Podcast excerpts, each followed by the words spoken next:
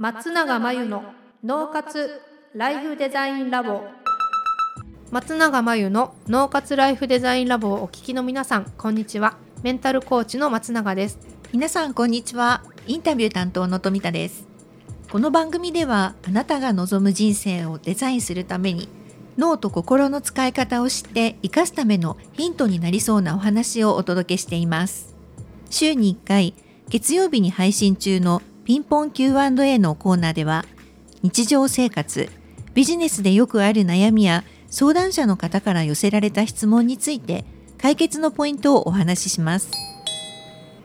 今週の質問はこちらです。40代で英語を身につけたいと思っています。学生時代英語が苦手だった記憶がありその苦手意識をなくしたいです。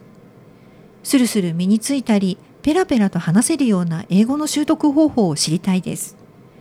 ということなんですが英語を身につけたいと思っている人ででもやっぱり学生時代英語が苦手だったんだよなっていう人も結構私の周りにいるんですよね。うん。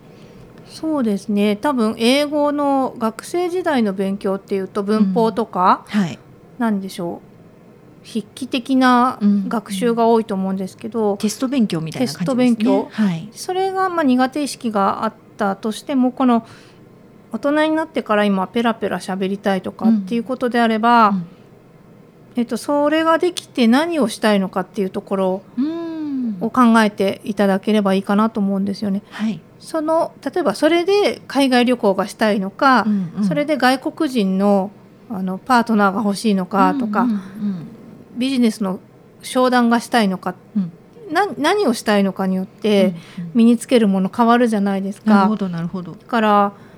目的があって誰の英語を聞き取りたいのかっていうのもありますよね。はい、アメリカ英語なのかイギリス英語なのかっていうのもあるけど、ええ、その英語が習得できてペラペラ喋れるようになったら誰の英語を聞き取りたいのか、うんうん、誰と喋りたいのかとか何をしたいのかっていうところから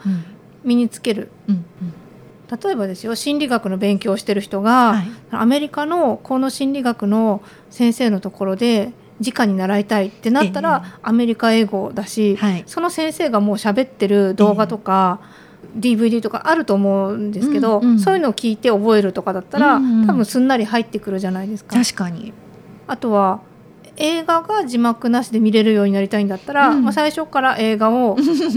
字幕なしで見始めるとか、はい、まあ、1回字幕つけてみて内容が分かってる映画を、うん、でなんか好きなものだったらそれを字幕なしで見て覚えていくとか、はい、まあ、自分の好きなものとかで勉強しようと思わずにまずは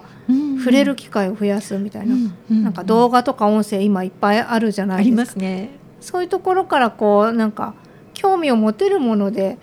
聞くとか見るとかしていくのはどうですかね？うん、なるほど。